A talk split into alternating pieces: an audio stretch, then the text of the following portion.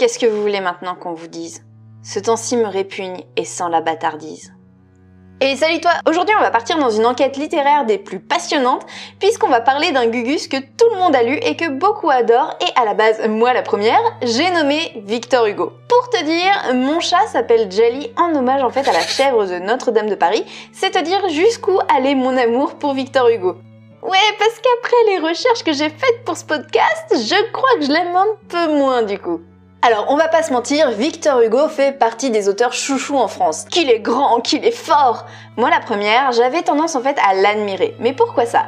Bah, le type était vachement engagé et luttait pour diverses causes. Tiens, par exemple, il était contre la peine de mort et ça, il l'a ouvertement assumé dans ses écrits, que ce soit Le dernier jour d'un condamné ou encore Claude Gueux. Il a également lutté pour l'égalité homme-femme et ce point-là, retiens-le très très très bien parce que ça risque de te faire grincer des dents quand tu vas y repenser plus tard. Comment cet homme peut-il ne pas nous toucher en fait quand il hurle sa peine à la perte de sa fille Même s'il mangeait des homards en entier, carapace comprise, Victor Hugo n'était pas insensible à la souffrance animale et il a milité contre la vivisection. Il était même président d'honneur à la Ligue française contre la vivisection. Tu ne sais pas ce qu'est la vivisection? Ne t'en fais pas, je ne savais pas non plus ce que c'était avant ce podcast. Mais en gros, si j'ai bien compris, en fait, ce sont des opérations pratiquées à titre d'expérience sur les animaux vivants. Le truc pas très vegan, quoi. Face à un mec si soucieux du bien-être des autres, comment peut-on s'étonner qu'il n'y ait eu des funérailles nationales à sa mort? En même temps, faire des funérailles avant la mort de quelqu'un, c'est vachement bâtard quand même.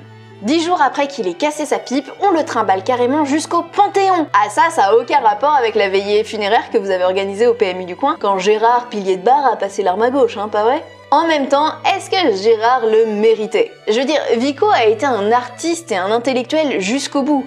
Ses derniers mots auraient été C'est ici le combat du jour et de la nuit. Je vois de la lumière noire. Il a dit quoi, Gérard, lui? Eh, vas-y, tire sur mon doigt Et après, il s'est fendu le crâne en tombant de son tabouret Faut dire que Vico, il a toujours eu de l'ambition. Dès 14 ans, il aurait annoncé Je veux être Chateaubriand ou rien. Et aujourd'hui, je pense dire, sans trop me tromper, qu'il est bien plus présent dans la mémoire des Français que Chateaubriand. Comme quoi, ne jamais douter de soi. Vico adorait les décorations et faisait tout pour en recevoir. Son goal ultime, c'était d'avoir la Légion d'honneur et de devenir père de France. Le mec avait la dalle de reconnaissance. Et souvent, quand quelqu'un gratte à ce point la fame, c'est pas bon signe.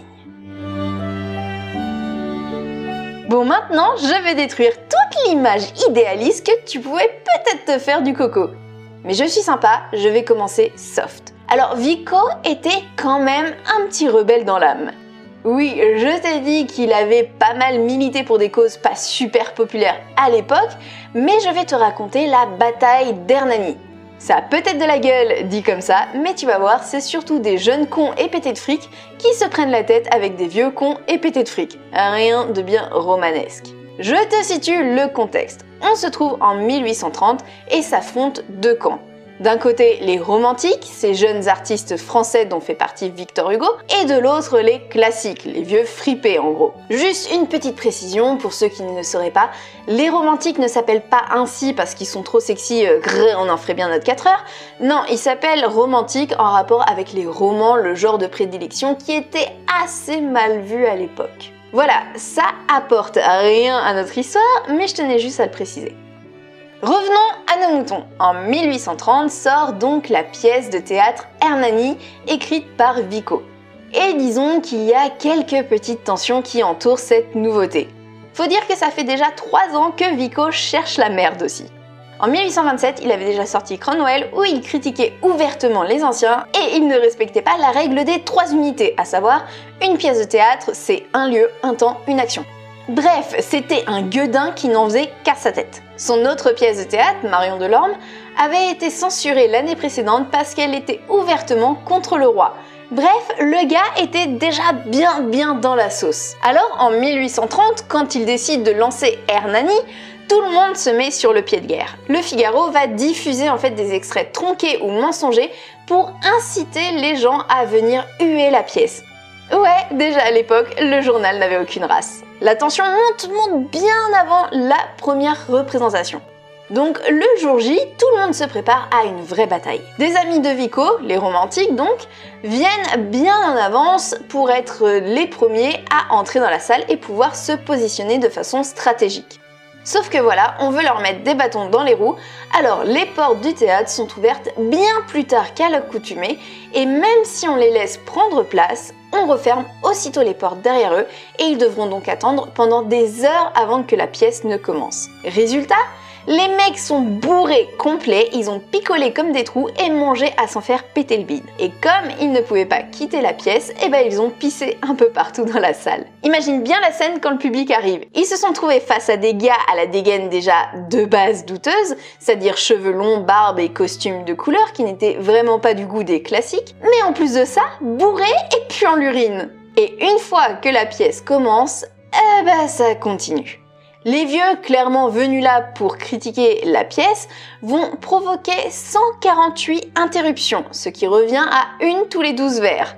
Les gens se battent dans le public à un tel point que la police va intervenir. Bref, c'est le bordel, pire qu'à un concert de Marilyn Manson. Et comme après un concert de Marilyn Manson, Vico va forcément recevoir des menaces de mort. En gros, le mec était un peu rock'n'roll. Alors j'ai dit que je commençais doucement parce que dans la partie précédente, je te montrais que Vico était un petit fauteur de troubles, rien de bien méchant. Maintenant, on va s'attaquer à sa relation avec les femmes. Tu te souviens quand je te disais qu'il prônait l'égalité homme-femme? Ben on y est. Vico aimait beaucoup les femmes. On ne pourra jamais le nier. Mais il les aimait beaucoup, beaucoup. Du genre euh, comme Zemmour aime les femmes. C'est-à-dire que les femmes, elles, auraient peut-être préféré qu'il ne les aime pas.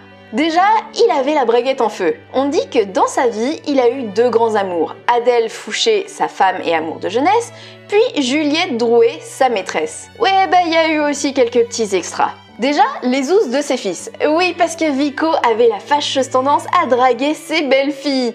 T'imagines bien la scène? Ambiance bien bien décontracte quand tu as ton beau-père, le double de ton âge, qui frotte sa jambe contre la tienne sous la table. Ah mais des adultères, ça Vico il en a eu Rien que Léonie Donné, tiens.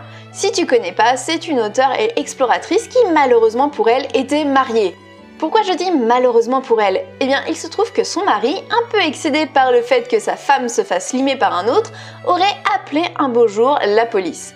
Les gentils flics ont donc pris en flag les deux amants, et ce qu'il faut savoir, c'est qu'à l'époque, l'adultère est un crime. Donc Léonie fera plusieurs mois de prison avant d'être enfermée dans un couvent. Et lui? Quoi? Ah, tu, tu, veux connaître sa condamnation? Bah c'est simple, il n'en a pas eu. ouais voilà, c'est un mec. Ah, et là, l'égalité homme-femme, il s'est clairement assis dessus. Hein. Tant qu'on est encore dans l'hypocrisie, il faut savoir qu'il reprochait sévèrement à Juliette Drouet, sa maîtresse donc, d'avoir eu la cuisse légère dans le passé. Dans la même trempe, il a fait payer très cher l'aventure que sa femme a eue avec un homme. En gros, lui, il pouvait creuser avec son pénis dans absolument tous les trous, mais les trous, eux, ils devaient rester bien bien clos. Bon, c'était de notoriété publique, Vico était un peu chaud du slip. On raconte que sa nuit de noces, il aurait sauté sur son épouse neuf fois. C'est simple, hein la citation qui suit, elle vient réellement de lui et tiens-toi bien. L'homme a reçu de la nature une clé avec laquelle il remonte sa femme toutes les 24 heures. Ami de la poésie, bonsoir. Non, mais si tu crois qu'avec l'âge ça lui a passé, dis-toi qu'à 70 ans, il a écrit à Blanche Lanvin, âgée alors de 20 ans, Je brûle quand je pense à toi. 70 ans 20 ans Voilà, j'ai absolument rien d'autre à ajouter là-dessus. Alors là, je vais porter le coup fatal. Ok, le gars était un chouïa misogyne, mais attends, les mecs aussi s'en prenaient plein la gueule avec lui. Alors, pas tous les mecs, non, non, juste les noirs. Enfin, pour être vraiment plus précise, juste les Africains. Parce que monsieur avait une vision bien à lui de l'Afrique. Je sais, on va me dire qu'il faut remettre les propos dans leur contexte, que c'était pas la même époque, blablabla. Bla bla bla. J'en ai rien à foutre, ça reste du racisme.